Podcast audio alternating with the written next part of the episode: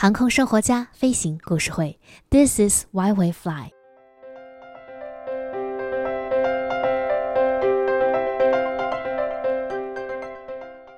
Hello，大家好，我是主播竹宝，很开心呢，又在元气满满的周一用声音来陪伴大家了。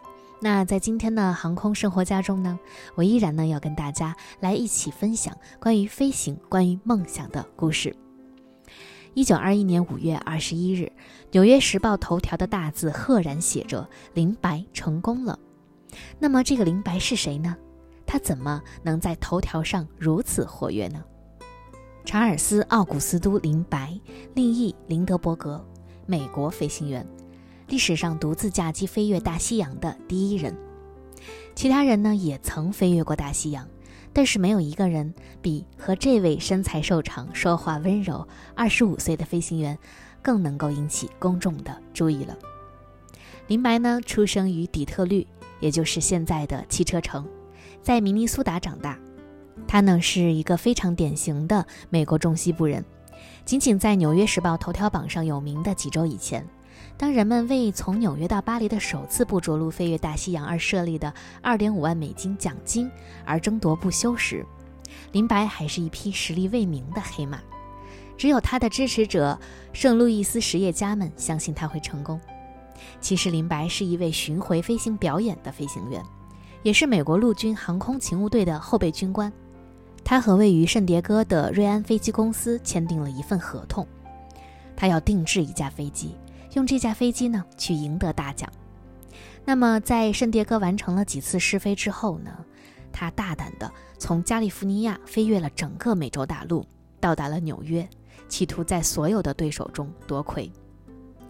五月二十日黎明，林白呢从长岛的罗斯福机场起飞了。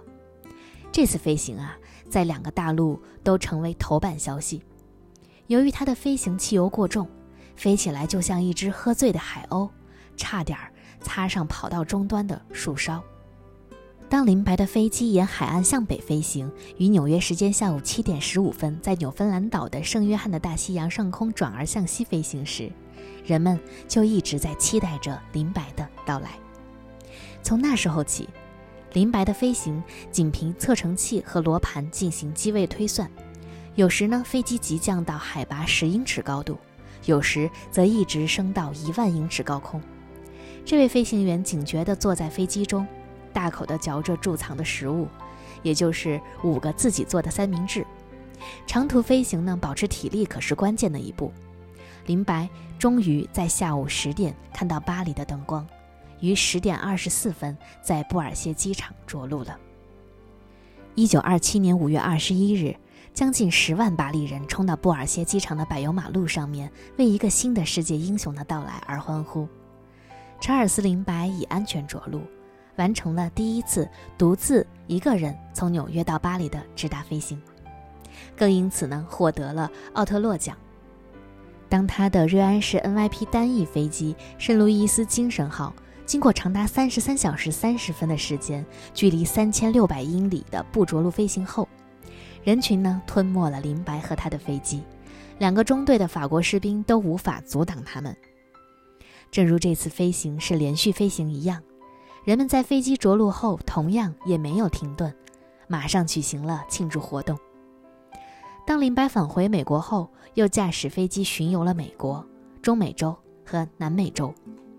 一些人可能只把他的成绩看成是挣钱的绝技飞行，而对于其他人来讲，他却有着更深的含义，那就是航空事业和空中旅行事业的未来正酝酿着腾飞。一九二八年四月三十日，圣路易斯精神号飞机完成了它的最后一次飞行，从圣路易斯城飞到华盛顿。林白在那里将飞机移交给了史密森学会。一九五三年，林白出版了自传《圣路易斯精神号》，获得了一九五四年的普利策奖。这本书呢，更是在二零零四年由 Spaceship One Flight 幺六 P 送上太空。他们二者之间的关联呢，还不止于此。在人类历史上首艘私人宇宙飞船“太空飞船一号”正式被位于华盛顿的美国史密斯索尼亚学会航空和航天博物馆收藏为展品，并向游客展出时，工作人员把它放置在了1927年首次飞越大西洋的查尔斯·林德伯格的圣路易斯精神号的旁边，供游客参观。从此，在美国史密斯国家航空航天博物馆波音飞行里程碑展示厅中，跨大西洋飞行的标志与太空旅游的象征肩并着肩。我们航空生活家呢，还专门找到了这个博物馆的宣传片，放在了网站上。想要观看的朋友们呢，可以在评论区的置顶留言里找到视频链接。一九二七年，查尔斯·林白独自驾驶飞机飞越大西洋，从纽约向东飞至法国巴黎。二零零二年，他的孙子艾利克·林白重复了一次林白的路线。时间如白驹过隙，转眼已经过去了九十多年。如今，在大西洋上。每天都有不计其数的乘客享受着林白当年不惧艰辛、冒险创新为人类创造的财富。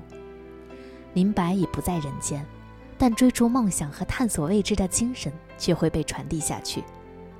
经过历史的沉淀，一代又一代的航空人也将坚守信念，携带着曾经的荣耀，在新时代开启航空事业新的篇章。其实和查尔斯·林白相关的呢，还有上世纪三十年代著名的林白小鹰绑架案。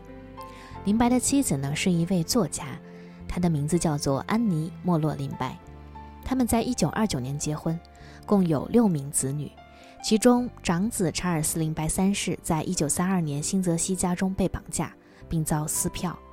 最初凶手要求五万美金赎金，但是后来呢又提高到七万。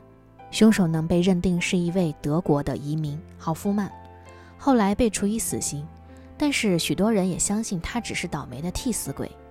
那关于这个绑架案呢，大家可能了解的不多，但是我如果在这里呢跟大家说起一部小说或者是电影的名字，相信小耳朵们肯定是有所了解，那就是由英国侦探小说家阿加莎·克里斯蒂写的《东方快车谋杀案》。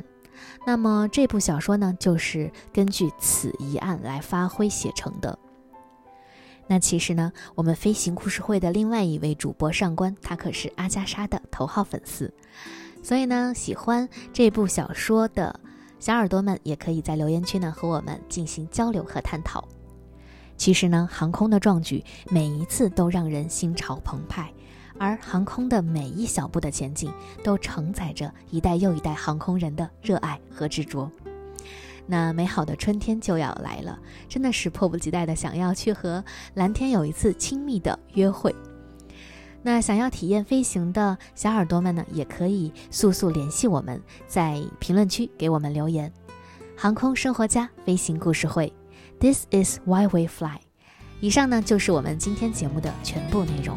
我是主播主宝，撰稿小小，编辑上官，剪辑方望，推广郑倩心语。咱们下期节目不见不散。